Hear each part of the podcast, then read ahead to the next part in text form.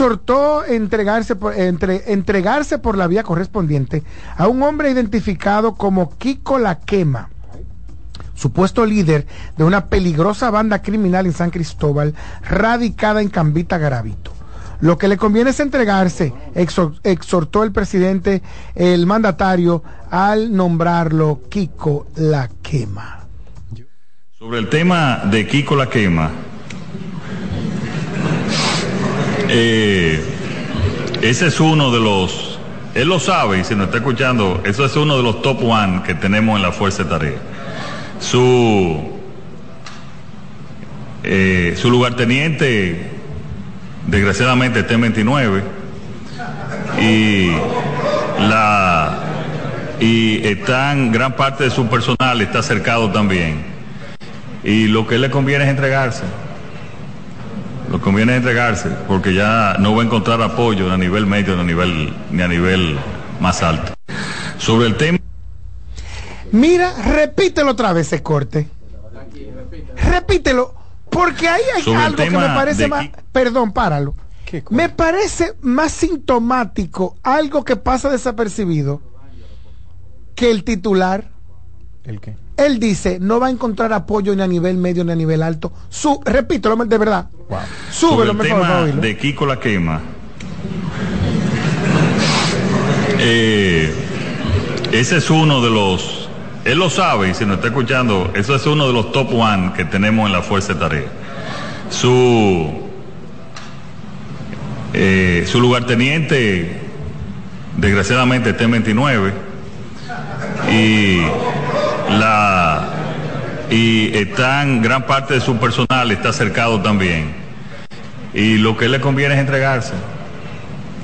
Lo conviene es entregarse porque ya no va a encontrar apoyo a nivel medio ni a nivel ni a nivel más dijo el presidente me parece más sintomático. Él dijo porque ya no va a encontrar apoyo ni a nivel medio ni a nivel alto.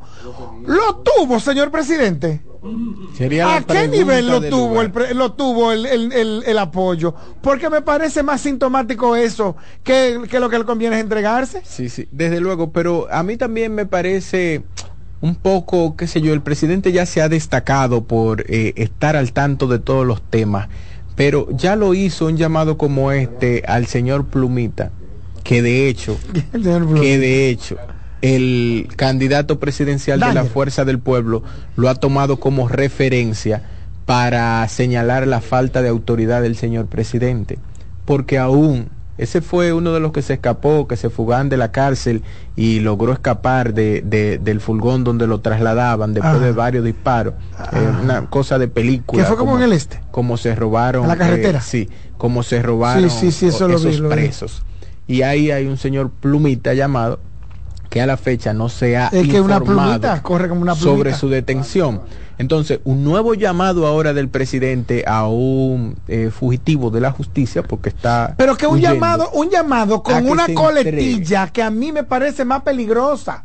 Si el, que el mismo riesgo del presidente estar haciendo un llamado claro, las autoridades no le van a, ayudar a apresar. Eso es lo que, a mí me, eso es lo que a mí me parece peligroso.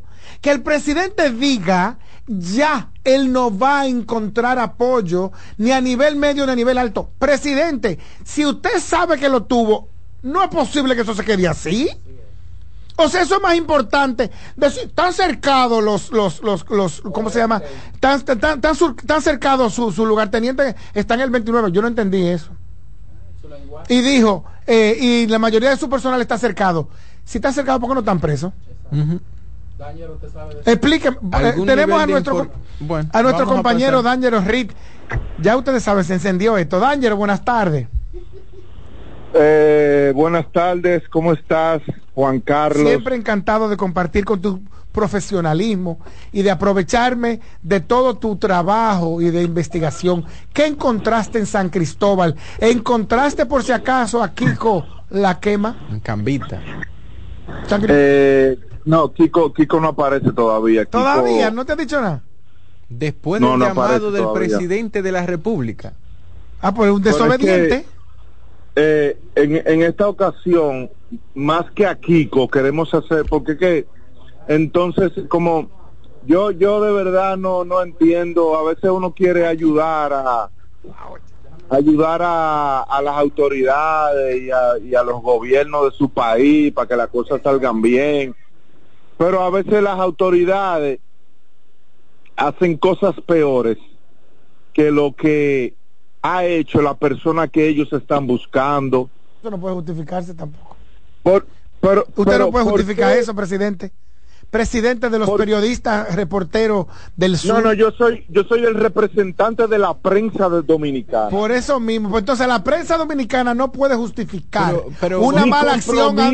No es mi compromiso es con la verdad. No, su compromiso. Estoy buscando un tipo, permiso, pero tú me llamaste para que yo hable, pues, ¿no verdad? Pero vamos a yo voy para allá arriba, nos vemos ahora. Vamos ah, pues, él viene, él viene. Miren, me oh. parece que está aquí, él viene, que venga.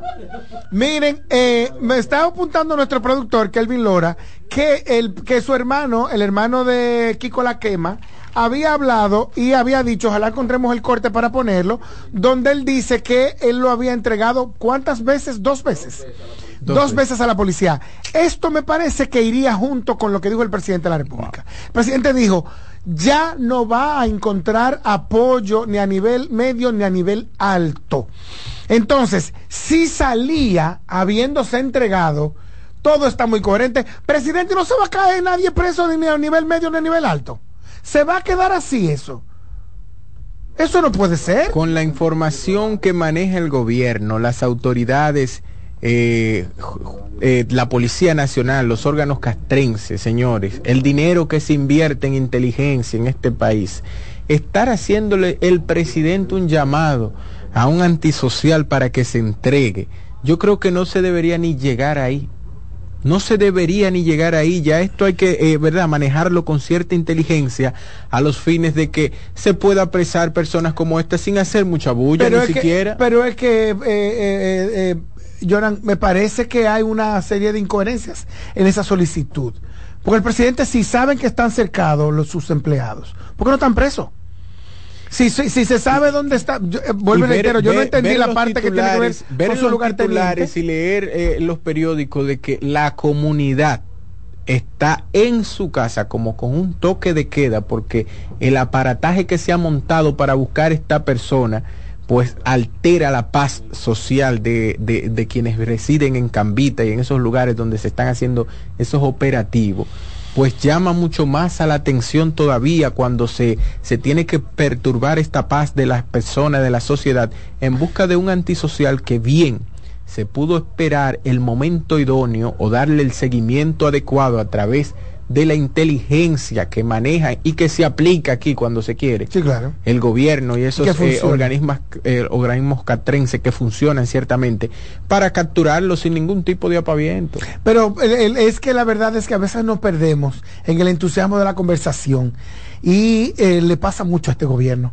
Eh, con el entusiasmo de una conversación como la de ayer tarde, eh, pues el presidente dando una muestra de fuerza, que es exactamente todo lo contrario, es una muestra de debilidad, porque está poniendo a la figura del presidente para, digamos que, en, en, una visible atención a un delincuente. Entonces, necesitamos que el, el, que el que, el, presidente entienda que para eso, señores, hay unas reuniones que se hacen todos los lunes por la mañana para que la policía le dé los resultados del trabajo de su investigación y coerción, digamos, apresamiento de los delincuentes. Entonces no es posible que el presidente tenga que además eh, eh, tener que estar haciendo llamados. Miren, Aquí hemos bromeado, hemos satirizado, hemos ironizado más de una ocasión con respecto a quién es el jefe de la policía, sobre todo después de los viajes del presidente los lunes para el Palacio de la Policía en procura de unas respuestas y de una de un seguimiento a lo que está pasando con la violencia en sentido general, aunque la, dividieron entre riñas, eh, violencia social y delincuencia, pues la verdad es que esto incluso hace que uno piense eso de quién es el jefe de la policía. oye esto, oye esto, Juan Carlos, el, eh, hermano de Kiko La Quema, eh, denunciando maltrato policial. Ah, qué lindo. Santo Isabel Figueroa Bautista, me dicen mayor. Yo soy hermano, el hermano mayor de, ese grupo de personas que somos 10 hermanos, yo soy el mayor. Y últimamente hemos sido maltratados por la policía. Eh, No creo que nosotros tengamos nada que ver con lo que buscan aquí, con la, ya el problema de ellos no es con Kiko, es personal con el pueblo, porque es maltratando al pueblo. Eh, estamos perdiendo todo. Yo mismo tengo hoy cinco días que no puedo ir a mi conuco, se me está perdiendo todo porque ellos andan, donde llegan si hallan un vehículo quemado, lo queman, desbaratan casa, acaban con todo. Es acabando con, es acabando con la, con la sociedad que están. A mí me tuvieron tres días detenidos, tenían dos hermanas mías también secuestradas que la querían someter y que por lavado de activos sin esas mujeres tener nada que ver con eso. Yo mismo eh, tengo testigo y prueba de que él ha caído preso dos veces, siendo menor de edad, pero ya no. Y esas dos veces que él ha caído preso, ha sido yo que lo he entregado al procurador fiscal de aquí, a Faustino. ¿Qué edad tiene aquí con la quema? Porque dice el hermano que acá lo ha entregado dos veces y que eh, ha, estado preso en dos ocasiones siendo menor. O sea que habrá que ver qué, qué edad tiene porque... La sociedad también tenemos que revisarnos revisarnos, señores, en el sentido de que usted no puede pasar de ser el victimario a la víctima por amor a la. no, es que de eso se trata. no puede pasar. Pero con la quema ese señor que está viendo el pelo teñido, que yo estoy viendo de ayer en las redes.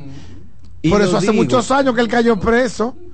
Porque si cayó preso siendo menor, hace muchos años que, que, él era menor, señor mayor ya. Miren, digo esto porque cada vez que pasan casos como este, aparecen dos o tres personas que defienden eh, estos antisociales, que no se ve en el momento en que se están robando el motor del vecino que le costó trabajo comprarlo, que están atracando a quien va a trabajar a las 5 de la mañana, no se ve en el momento en que cometen la fechoría que cometan, así sean eh, vender, ¿verdad?, sustancias controladas que están dañando la sociedad.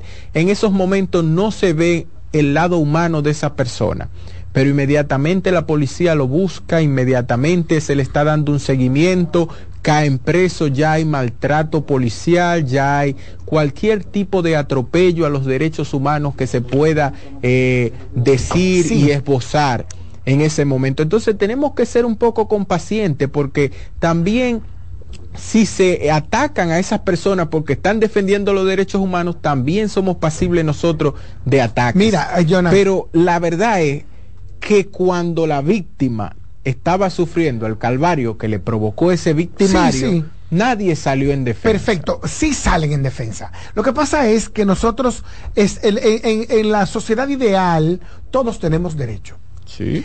Pero además tenemos que tomar en cuenta, y eso es que preservárselo, incluso al delincuente comprobado hay que preservarle sus derechos. Porque si se le preserva a ellos, se le preservará al que posiblemente caiga, que no es un delincuente consuetudinario, o al que pudiera estar en medio de una acusación falsa.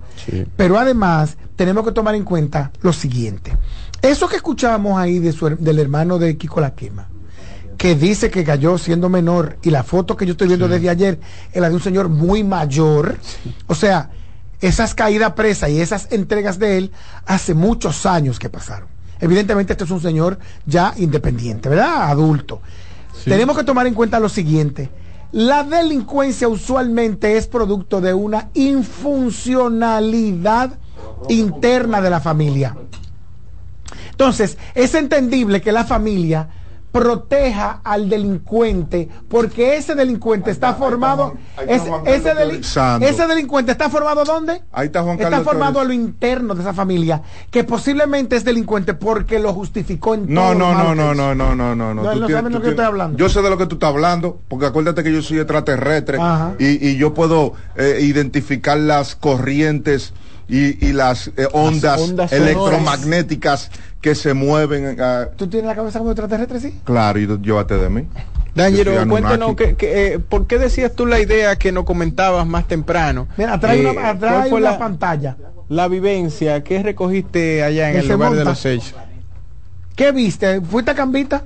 El asunto, el asunto de San Cristóbal con el tal, el delincuente, eh, Kiko. Vendedor de drogas. ¿Se lo han comprobado? Anda. Sí, la gente lo acepta, su propia familia. ¿Pero ha estado condenado? Sí, sí, él tiene antecedentes y todo eso, es reconocido por eso. De hecho, es respetado por, por otros delincuentes, dígase ladrones, atracadores, eh, gente freca que siempre hay en los barrios. su liderazgo. Exacto. Él, de delincuente. él mantiene el control de ese tipo de cosas que, que incluso la propia gente lo reconoce y lo valora positivamente. Muy bien. No estoy diciendo, no me estoy poniendo a favor de nada. Simplemente estoy dando la información. Usted saca sus propias conclusiones. La gente dice que él es buena gente. Exacto, en ese sentido. él vende su droga porque vender droga no está mal en este país. ya hablo no, Ri. ¿De verdad? ¡Hablen conmigo! que es que yo vengo del corazón del monstruo. Es que yo vengo del estómago, mira, del estómago de la bestia.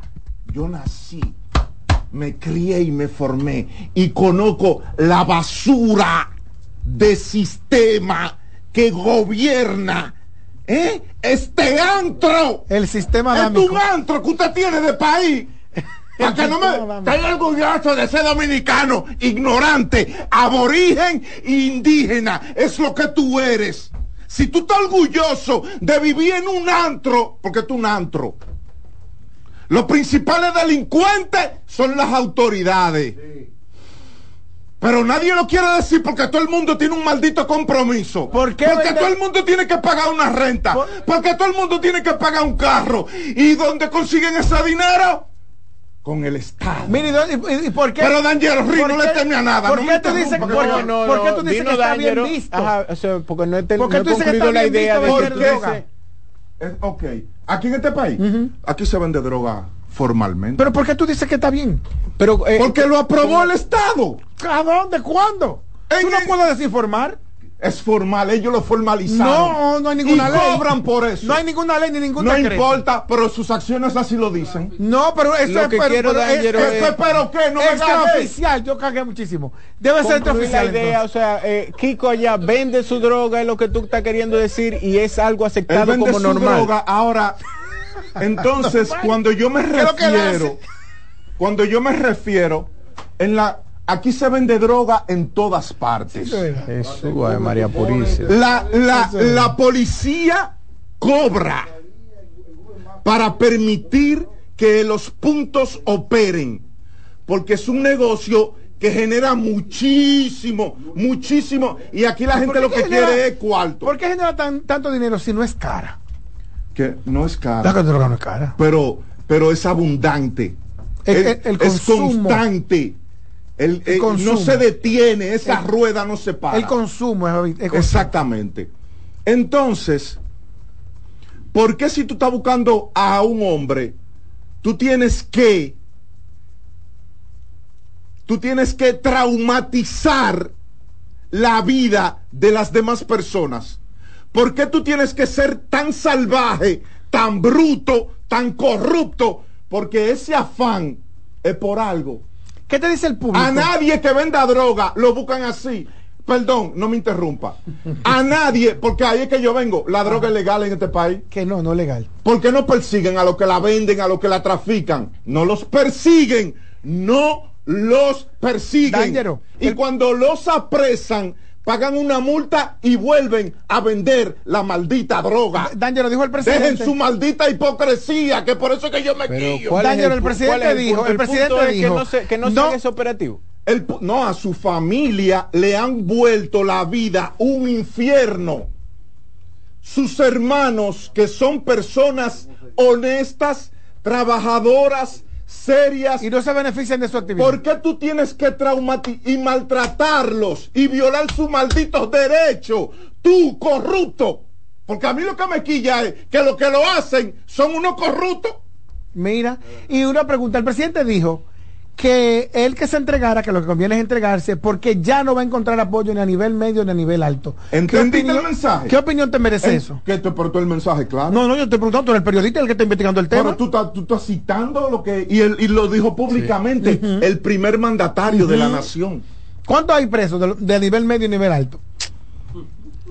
Eso, eh, eh, eh, sin lugar a duda, eso es lo la mamá, de este caso. El llamado es al, nuevo jefe de la Policía Nacional, que yo sé no tiene nada que ver con eso, porque solo tiene dos días ahí.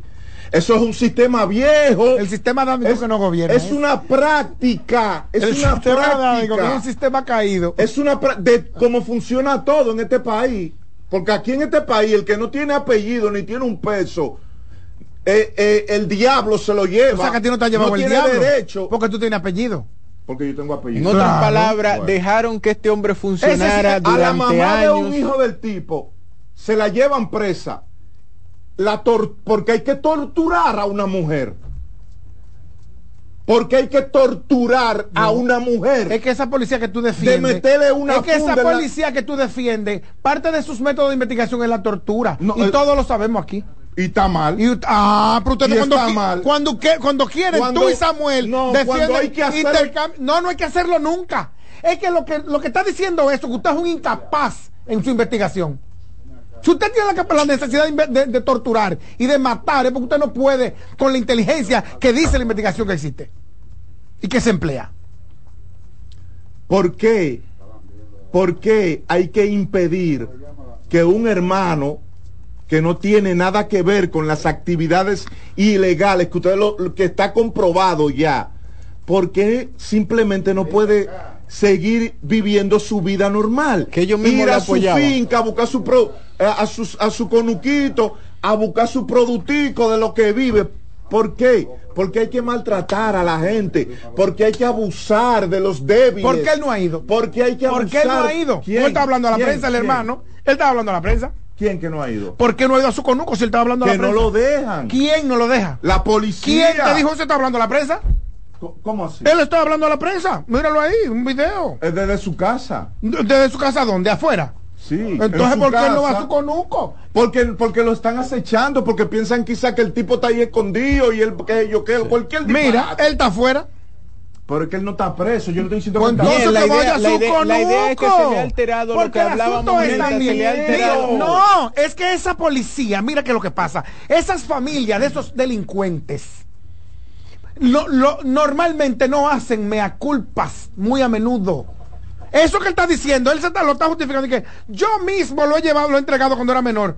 Un señor mayor que debe tener casi 50 años. Permiso. Pero, ¿cuál es el problema? Que no, que ya que no venga Ellos reconocen, ellos no lo están justificando en ningún momento. Claro que lo están justificando. Eso es mentira. Pon el corte otra vez. Eso es mentira. Pon el corte otra vez. Eso es mentira, Juan Pon el corte otra vez. Lo cierto es que es criticable que, después de que se le brinde un apoyo eh, a este tipo de, personas delincuentes, ahora se venga a trastornar la vida de la comunidad entera, porque solamente no es la familia. Porque tú tienes que estar rompiendo casa mirando. Mira, dónde está dando afuera de su casa. Yo lo tengo, yo, yo en su casa afuera. No, ahí está, pues entonces que vaya a su conuco y que se deje de estar presionando. pero ¿cómo que tú no quieres que pre ¿Y de, qué lado que este hombre está? Del, lado, del lado de lo correcto. ¿De qué correcto? Aquí en la mayoría de los, en la mayoría de los delincuentes tan incorrectos está la familia porque usualmente el, este el, delincuente es producto de una familia que lo creó. trabajadora Ajá, usualmente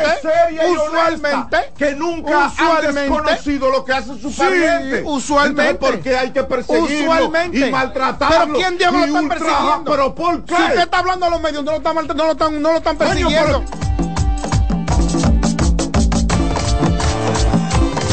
Escuchas CDN Radio, 92.5 Santo Domingo Sur y Este, 89.9 Punta Cana y 89.7 toda la región norte. Ramsés Peralta presenta este jueves 14 de diciembre el cantautor romántico Cristian Alexis en su concierto Gigante.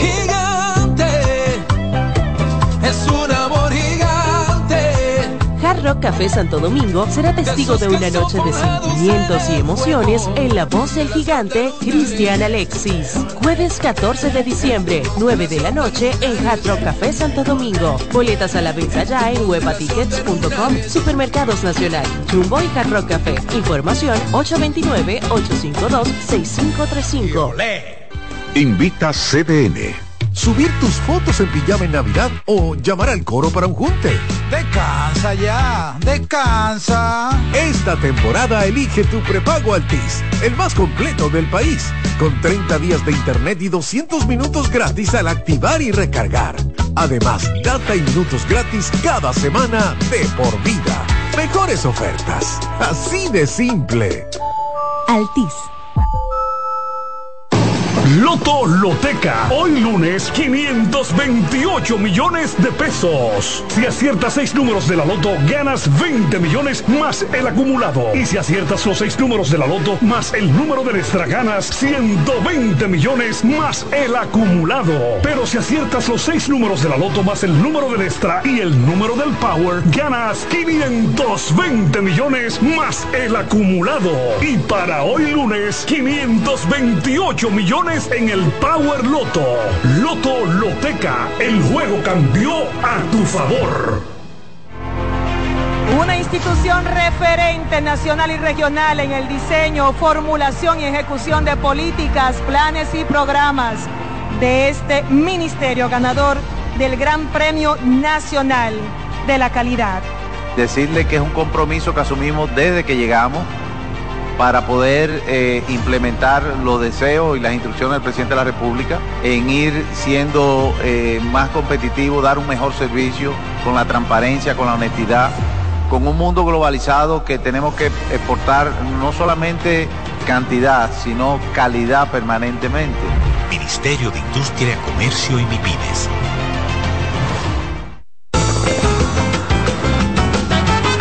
Juanchi, dime a ver. Oh, tranquilo, aquí en lo mío, organizando la bodega. Mira todo lo que me llegó. Epa, pero bien ahí. ¿Y tú qué? Cuéntame de ti. Aquí contenta. Acabo de ir con mi cédula a empadronarme. ¿Empadro qué? ¿Y qué es eso? Mira, hombre, eso es que te inscriben para votar por tus candidatos de RD, pero desde el exterior, como si tú fueras a votar allá, pero viviendo aquí. Porque, ajá, uno vive aquí, pero el corazón lo tiene allá. ¡Sabroso! Pues llévame contigo que yo no me voy a quedar fuera. Vamos. Julia, busca tu cédula que vamos allí a empadronarnos. Empadrónate por la patria que llevas dentro. Junta Central Electoral. Garantía de identidad y democracia. Loto Loteca. Hoy lunes, 528 millones de pesos. Si aciertas seis números de la Loto, ganas 20 millones más el acumulado. Y si aciertas los seis números de la Loto más el número del extra, ganas 120 millones más el acumulado. Pero si aciertas los seis números de la Loto más el número del extra y el número del Power, ganas 520 millones más el acumulado. Y para hoy lunes, 528 millones en el Power Loto. Loto Loteca, el juego cambió a tu favor.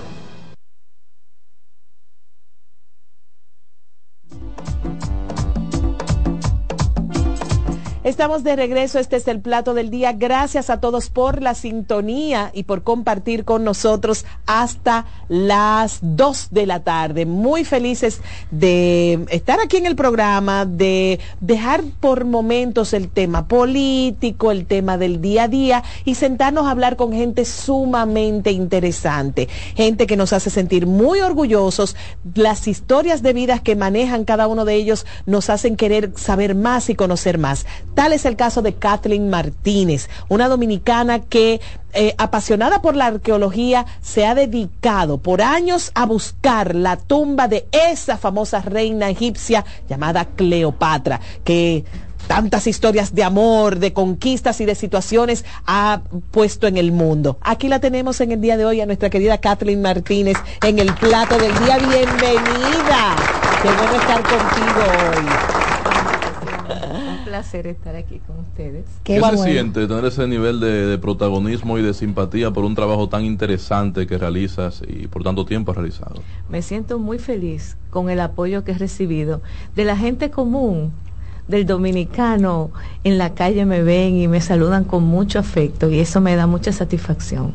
Qué bueno. Yo me imagino que tú has, eh, hecho esta historia varias veces, pero ¿cómo empezó tu afición y por qué Cleopatra y no precisamente Anacaona o, o tal vez otro, otro, otra historia, otro personaje? Es que desde niña yo le decía a mis padres que iba a ir a Egipto, iba a hacer grandes hallazgos y todo el mundo se reía, se reían y lo veían como un chiste. Y cuando fui creciendo, pues me dijeron, olvídate eso, tumba eso y ponte a estudiar algo serio. y entonces estudié derecho. Pero me fui a hacer una maestría a España de derecho. asesoría fiscal y tributación en el Centro de Estudios Financieros de Madrid y ahí entonces volví a encontrarme con la arqueología, no desde el punto de vista de un país subdesarrollado, sino de un país desarrollado y comprendí que esa era mi vocación. Ok. ¿Tú no eres claustrofóbica? Para nada. ¿Nunca lo fuiste? No. Porque... Para ser arqueólogo no se puede ser claustrofóbico. Precisamente, ¿qué es lo más profundo que has llegado, Catherine? 35 metros de profundidad. y, el tema de la seguridad. lo que pasa es que cuando yo inicié ese proyecto, yo no sabía todo lo que el proyecto eh, iba a llevar y los sacrificios que yo iba a tener que hacer. Yo no sabía que dentro, que yo, yo decía que iba a encontrar túneles, pero yo tampoco sabía que iban a ser tan profundos. Y esos túneles que encontré, que todo el mundo también se reía de mí, los grandes eh, y los más importantes científicos, que estaban en Egipto, egiptólogos decían, en los templos no hay túneles. Yo le decía, bueno, ustedes no lo han encontrado, pero yo los voy a encontrar. Y después de más de 200 años de búsqueda, encontré esos túneles. Yo no sabía que me iban a llevar 35 metros de profundidad y que yo iba a tener que engancharme en una cadena para poder bajar a esos túneles y que van a estar llenos de cobras. Ajá, como Ay, Jehová. Sí, como lo, vimos, la película, como, lo vimos en la película. ¿Qué ¿Y tú te, te, has topado con alguna? ¿Cobras vivas? para allá. ¿Cobras vivas o cobras ya? No, vivas. ¿Y qué tú haces entonces? pues eso significa que ahí hay un, un, un supply de aire.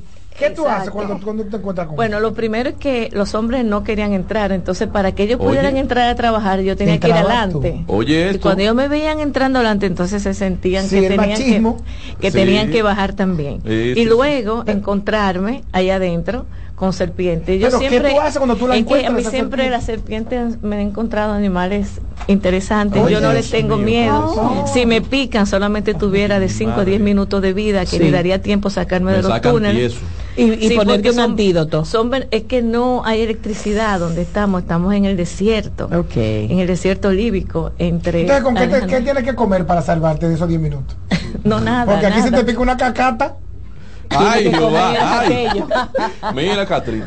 Eh, eh, los equipos que utilizas para estas eh, exploraciones, estas excavaciones, ¿qué son? ¿Cómo eliges dónde voy a buscar, dónde no buscar?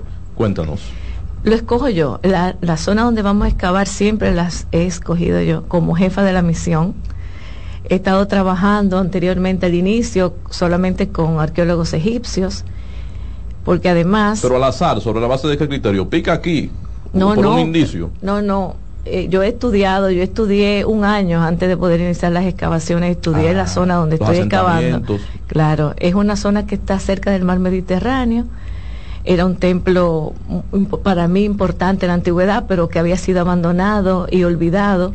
Oh. Y yo decía que era el lugar más importante del periodo. Correcto. Entonces, hemos ido avanzando en las investigaciones, tenía dos mil años ahí abandonado. Busca donde nadie busca. ¿Y, cuáles son los hallazgos más importantes de la, de la exploración hasta este momento? De piezas, tenemos 1.700 piezas encontradas por la Expedición Dominicana, que hoy recogen los museos más importantes del mundo, de Estados Unidos. ¿Y te pagan por eso, esa pieza?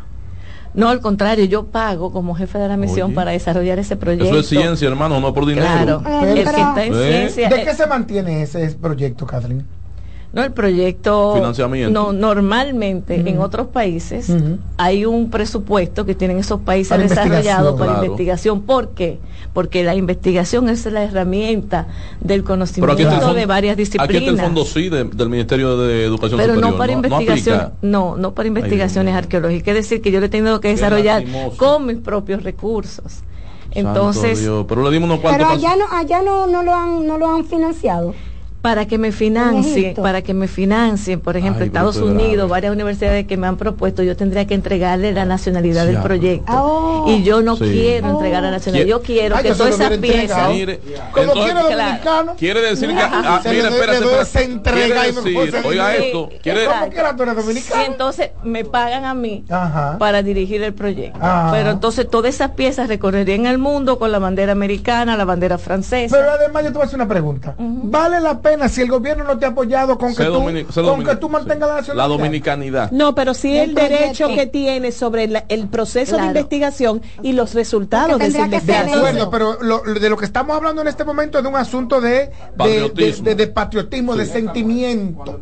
Y en términos pragmáticos y financieros hay una realidad. Entonces, vale la pena, vuelvo y reitero mi pregunta, sostener la nacionalidad a un país que no te ha apoyado. Mira, pienso como Kennedy, eh, no piense lo que tu país te puede hacer, sino lo que tú puedes aportar a tu país. Qué dura. qué bien, muy bien.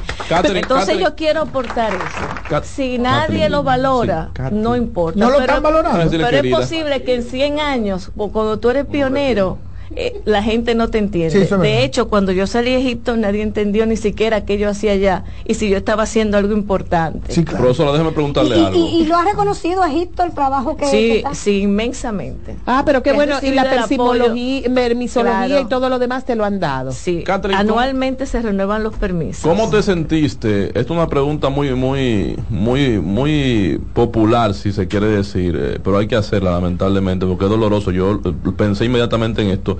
¿Viste el fin de semana pasado el país tratando de romper un récord del sancocho más grande del mundo?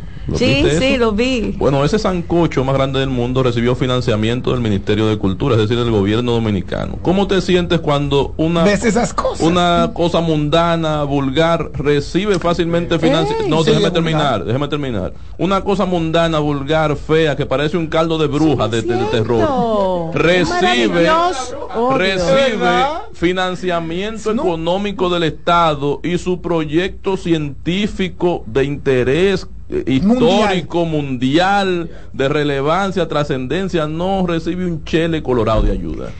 Mira, la comida es parte de nuestra cultura, así que nos nos eh, eh, nos, da a conocer en el mundo entero. Pero también yo quiero que ustedes sepan que tampoco yo he salido a tocar ninguna puerta para que, me den un financiamiento. Pero todo el mundo lo sabe. Es que hace tiempo que, debió llamarte a la presidenta de la República y convertir por ley esa asignación. No sea apoyadora. A lo mejor Milagro la llama bueno, ojalá. Es verdad. Ojalá.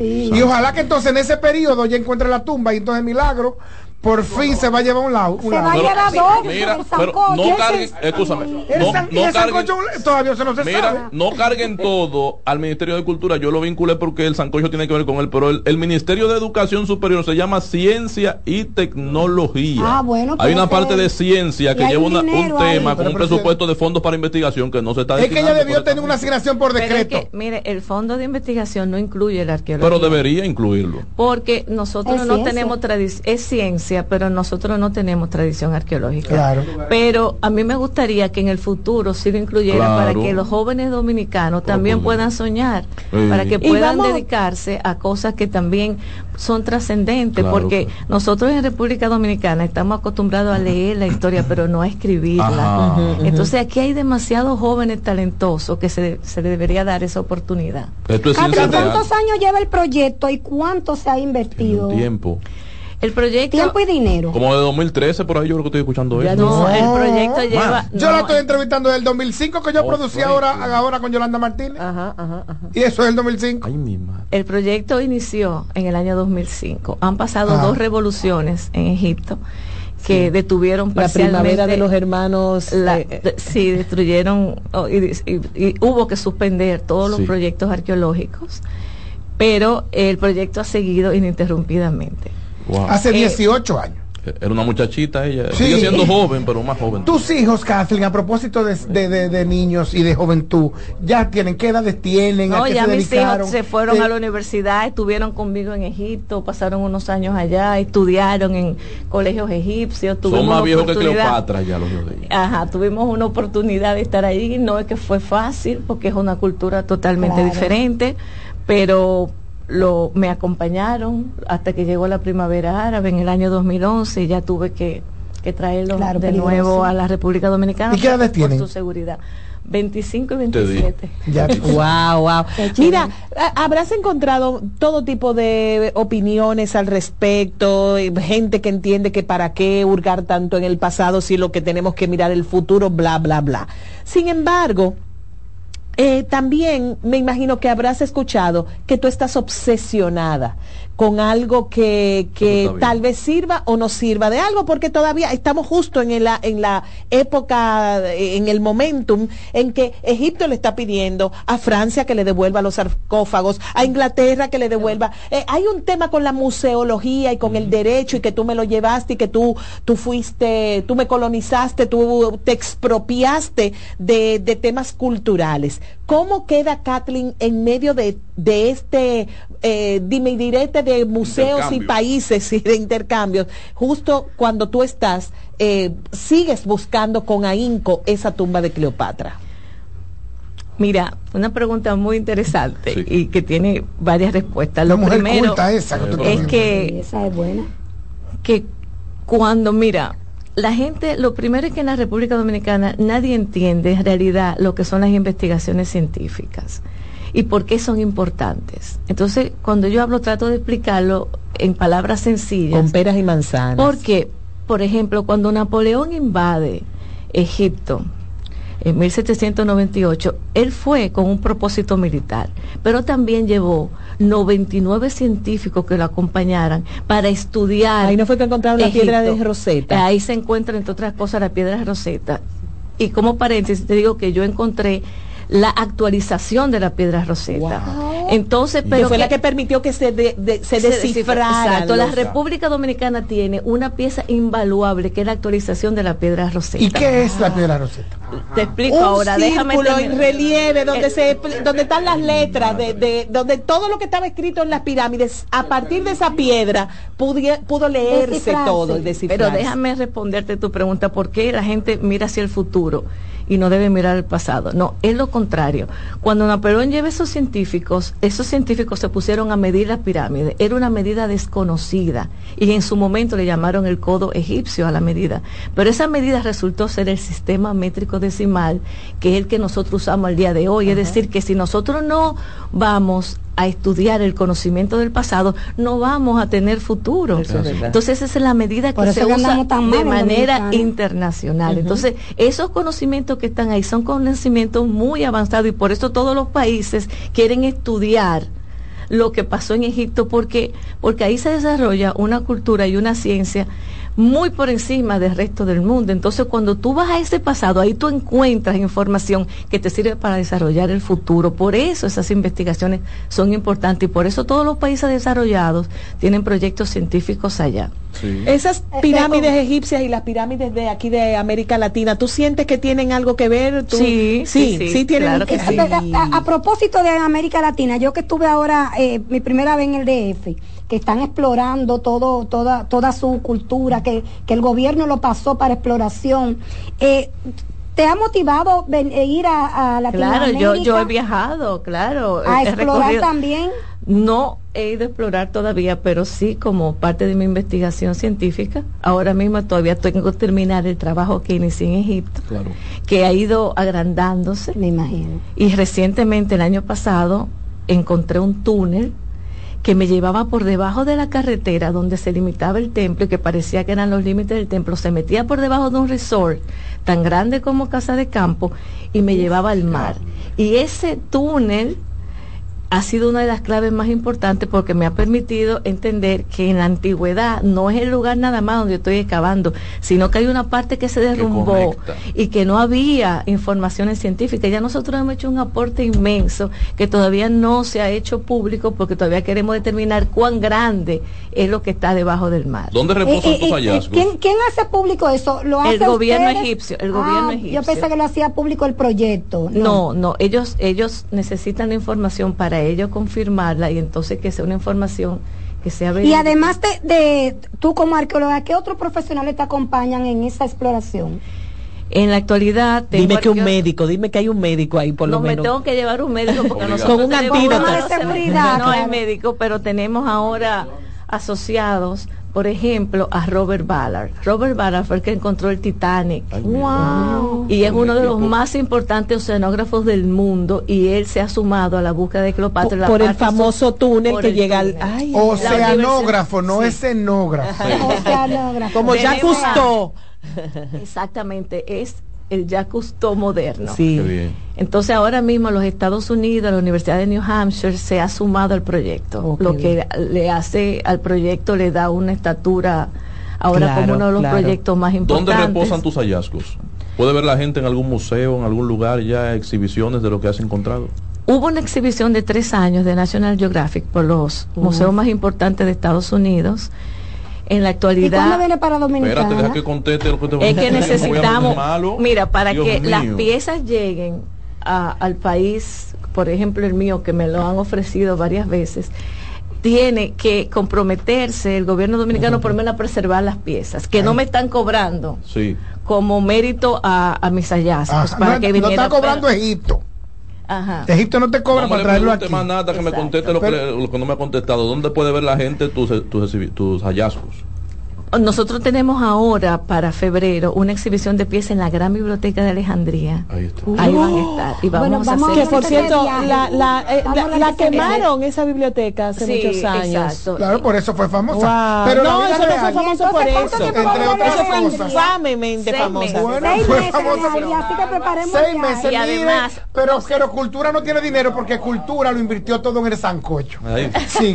Pero ahí en la feria del libro. No, no, me hagan eso a Kathleen. Déjenme, déjenme su trabajo aquí. También pueden ver piezas en el Gran Museo del Cairo, que es el museo más grande del mundo, que se está abriendo al lado de las pirámides. Ahí va a haber 99 piezas de la colección dominicana con nuestra bandera. Excelente. ¿Al Cairo, Alejandría o al Cairo? no la traen, perdón, que, creo que yo interrumpí imprudentemente. Sí, por favor. repetimos, ¿por qué no traemos una exhibición de piezas de, eh, de hallazgos? Eh, no. que son dominicanas, tiene la nacionalidad dominicana. Sí, pero, pero, eso está bajo control del gobierno. Pero que ella se la aprieta porque ella fue que la encontró. Sí, mira, llévatela, tráela.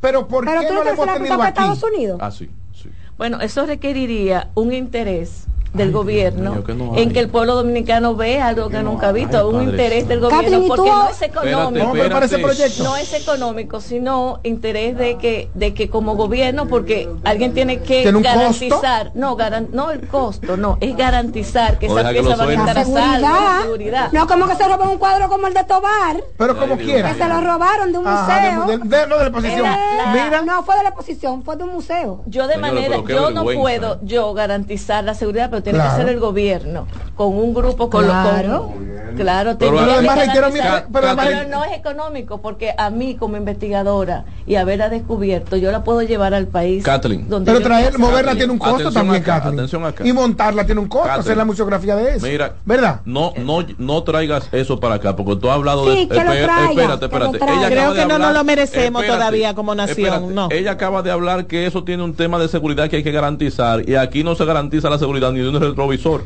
Señores, pero tú no puedes decir eso Tú que eres un defensor de la Policía Nacional, tú no puedes decir aquí eso. Sí se puede. Mira, aquí sí se puede. Aquí sí se puede y tenemos Esa policía, porque si no, si no, la policía lo resuelve con un intercambio de disparos. Por favor, mira, por favor. No, mira, aquí tenemos un arte moderno bellísimo que puede a él. recibir esa exposición ¿Es así o no es así? señor. por favor, no nos quedemos en lo ordinario cuando estamos frente a lo extraordinario que Kathleen ofrece a esta entrevista.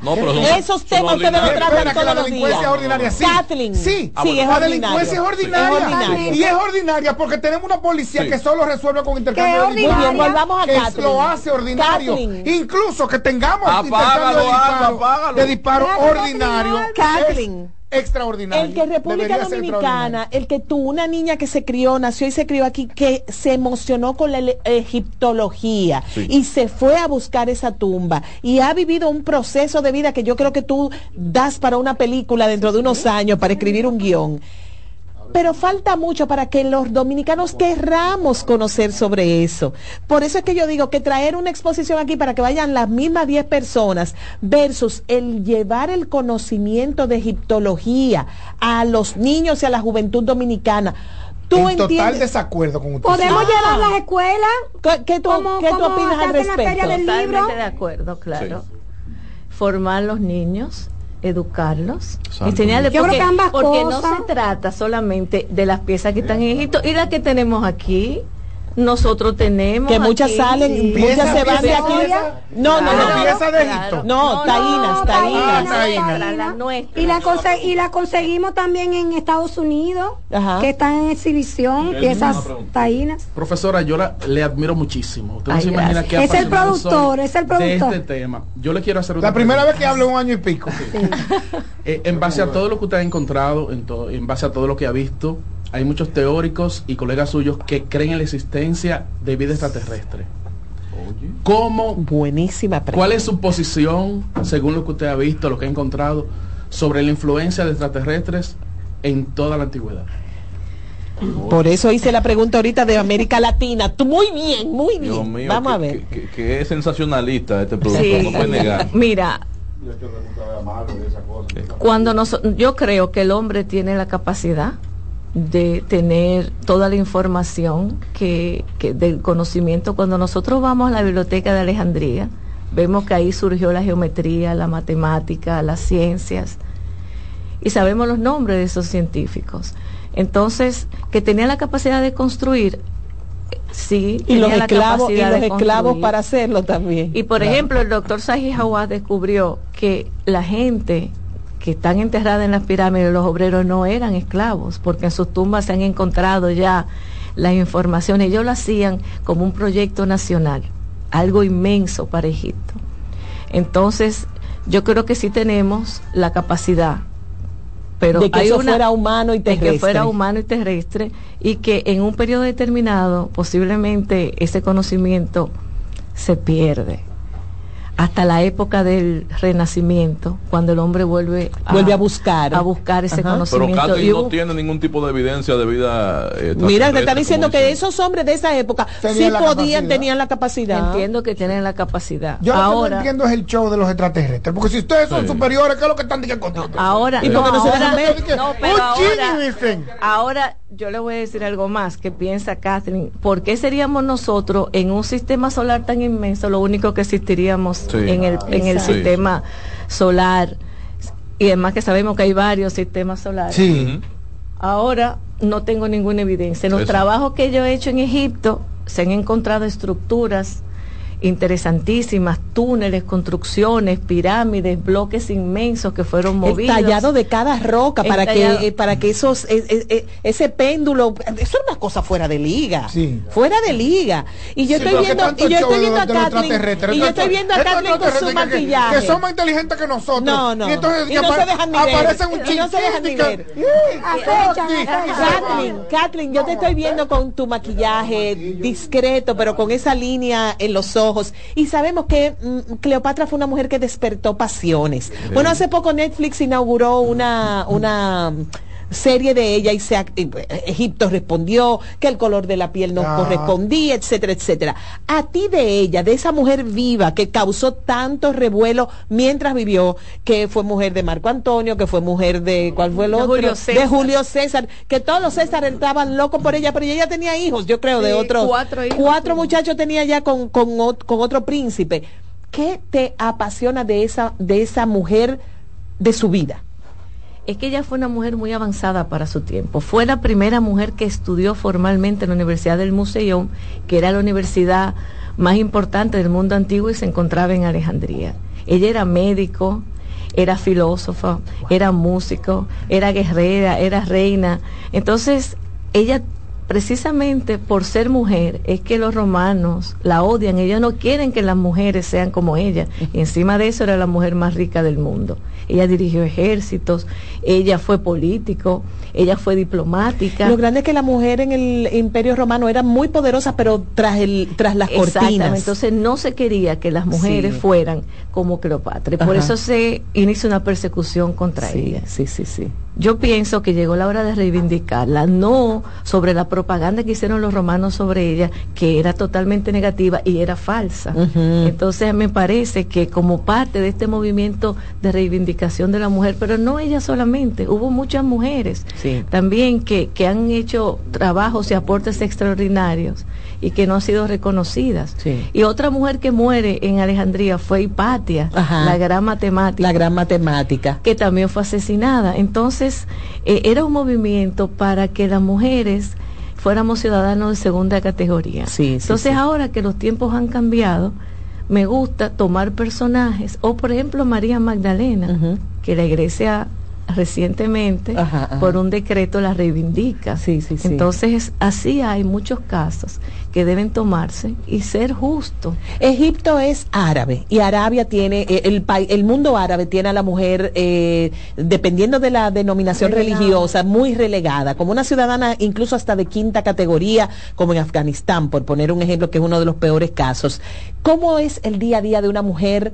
Eh, en Egipto. Y para ti que eras extranjera, ¿cómo ha sido el vivir allá? ¿Te respetan? ¿Te hacen caso? El vestuario. El vestuario, ¿qué te tienes que poner? ¿Qué, no te, qué te permiten y qué no? Yo no soy musulmana, entonces yo no tengo que seguir las reglas. De la Sharia. Ajá, de la, sí, de la ley eh, musulmana no todas las mujeres musulmanas sufren. He conocido muchas mujeres que son felices, mm, pero hay, hay eh, grupos que van más allá de lo que establece el Corán. Fundamentalistas. Y son fundamentalistas y entonces exigen a las mujeres cosas que van más allá de lo que su propia religión le exige, como por ejemplo cubrirse completamente el, el, Islam lo que le exige a la mujer es que se cubre el pelo y lo puede hacer hasta y los judíos la, lo puede hacer con velos de colores y puede ser muy bonitas y se ven pero hay otros que te exigen que te cubra de negro y te cubre el rostro. Y me parece que nadie debe exigir más que lo que el profeta ha, ha ordenado. Pero he hablado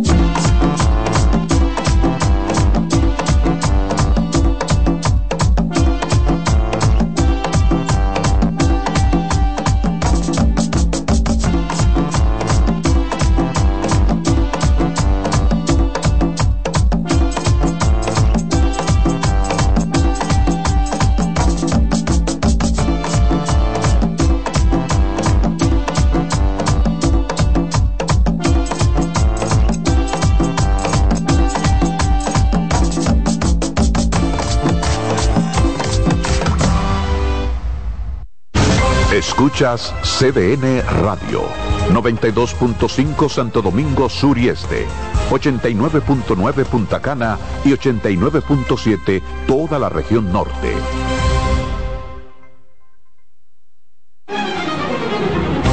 CDN Radio tiene el espacio más transparente, plural y profesional de la Radio Nacional. Cada día, los comunicadores más informados analizan el acontecer nacional en La Expresión de la Tarde. Un equipo de periodistas comprometidos a informarte con verticalidad y veracidad. Porque en este país tan pequeño, en este país de Macondo, todo se sabe. La Expresión de la Tarde, de lunes a viernes de 3 a 5 de la tarde por CDN Radio.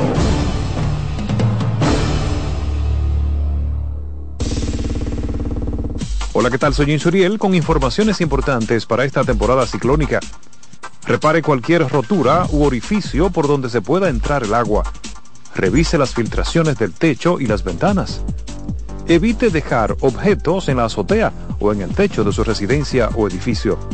Mantenga la sintonía con CDN Radio. Por aquí los mantendremos informados. Si eres afiliado de AFP Crecer, ya puedes disfrutar de nuestro club de amigos. ¿Qué esperas para gozar de los beneficios que tenemos para ti? Accede a afpcrecer.com.do y conoce los comercios aliados. María. Dime, mi amor. Estoy revisando el estado de cuenta de la tarjeta de crédito. ¿Tú me puedes explicar en qué tú gastaste todo este dinero? Sí, claro que sí. Pero si tú me dices quién es la Marisol con la que tú chateas todos los días. Cuando pasan estas cosas, un viaje lo arregla todo. Viaja a Puerto Rico con Ferris del Caribe. Música, shows en vivo, cómodos camarotes, restaurant, un servicio de primera y paquetes con hotel. Reserva hoy al 809-688-4400 o en ferrisdelcaribe.com. Ferris del Caribe. Déjate llevar. Este es el martes de lectura con Leonel Fernández. De acuerdo con Gary Gerstle, autor de Auge y Caída del Orden Neoliberal, en los últimos 100 años Estados Unidos ha tenido dos órdenes políticos. El orden del New Deal, que surgió en la década de 1930 y cayó en la de 1970, y la del neoliberalismo que emergió en las décadas de 1970 y 1980 y se desmoronó en la del 2010. El orden del New Deal se fundamentaba en la creencia de que el capitalismo sin regulación estaba destinado al desastre económico. El neoliberalismo, por su lado, se apoyaba en la creencia de que las fuerzas del mercado debían ser libres de los controles del Estado para garantizar el crecimiento y la innovación. Con la gran recesión del 2008, el orden neoliberal se desplomó. De ahí surgieron el Tea Party y el movimiento Occupy Wall Street, el proteccionismo y Donald Trump. Para transformar el mundo hay que leer. Este fue el martes de lectura con Leonel Fernández. Ya es Navidad y hay tanto por hacer.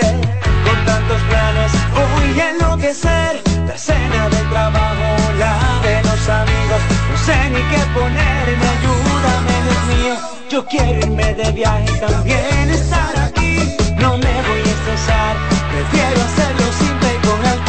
Esta Navidad cambia tus planes. Más velocidad de Internet al mejor precio. Mejores ofertas, así de simple. Altis. Los juegos de la NBA están en CDN Deportes. La 78 octava temporada regular de la NBA, que se extiende hasta abril del 2024, así como los playoffs, que comienzan el 20 de abril. Los puedes encontrar en CDN Deportes, la casa de la NBA. En CDN Radio, la hora 2 de la tarde. Oye, es que siempre me han gustado las gorditas. Son más sabrosas y tienen mamacita para morder. Y ese quesito quemadito en el borde, increíble. Atrévete a probar nuestra gordita pan pizza con el más rico queso mozzarella y provolón y tu ingrediente favorito hasta el borde. Hoy pide gorditas de Domino's. El Teatro Nacional Eduardo Brito y la Fundación Amigos del Teatro Nacional presentan el espectáculo más esperado de la Navidad. El Cascanueces, nueva producción, con la participación de los bailarines del Ballet Concierto Dominicano, Ballet Nacional Dominicano y en danza, con la coreografía de Carlos Beitía, 30 de noviembre, 1, 2 y 3 de diciembre, en la Sala Carlos Piantini del Teatro Nacional. Boletas a la venta en Huepa Tickets, Fundación Sinfonía, Club de Lectores del Listín Diario y Boletería del Teatro Nacional. Invita CDN. CDN Radio es variedad.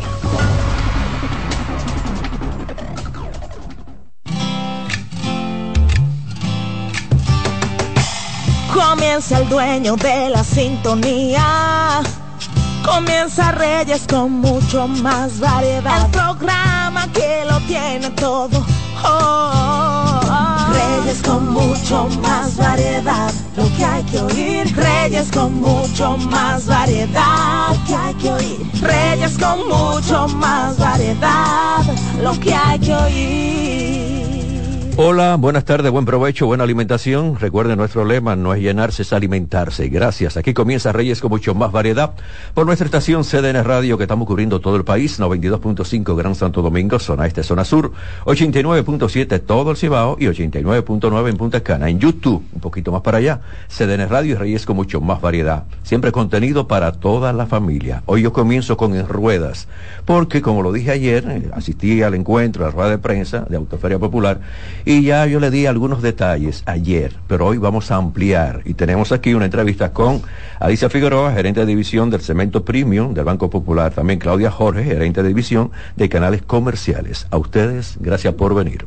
Muy buenas tardes. Muy buenas tardes, muchísimas gracias también. Gracias a ustedes por venir. Detalles para nuestra gente que está en YouTube, que está en nuestra estación cubriendo todo el país. Bueno, eh, estamos celebrando este año lo que son los 25 años de Autoferia Popular y lo estamos celebrando con las mejores tasas de financiamiento del mercado. Así que estamos hoy aquí para invitar a todos los dominicanos a que este es su momento, este es su momento para montarse, para buscar su vehículo nuevo y aprovechar todas las condiciones de financiamiento que trae Autoferia Popular. ¿Usted me dice? Así es, eh, así como dice Alicia, estamos muy emocionados de celebrar estos 25 años de, del Banco Popular, un evento en el que hemos sido pioneros por todo este tiempo, primera feria automovilística del país. Hemos venido revolucionando todo lo que es la manera de financiar la compra de un vehículo y contribuyendo en cada año con los aportes, las novedades que nos trae el sector automovilístico. Y yo que hablo todos los días de los vehículos, señores, cada día vehículos más modernos, cada día vehículos más seguros, y esto es parte de lo que ustedes van a disfrutar, de lo que pueden comprar, y con tasas, mire, muy especiales en esta autoferia popular. Vamos a hablar de la tasa a propósito. Vamos a hablarles de la tasa. tenemos tasas muy atractivas, tenemos eh, tasas de, de 7.75% fija a seis meses, 8.75% fija a 12 meses, 10.75% fija a dos años, 11.75% fija a tres años y 12.75% fija a cinco años.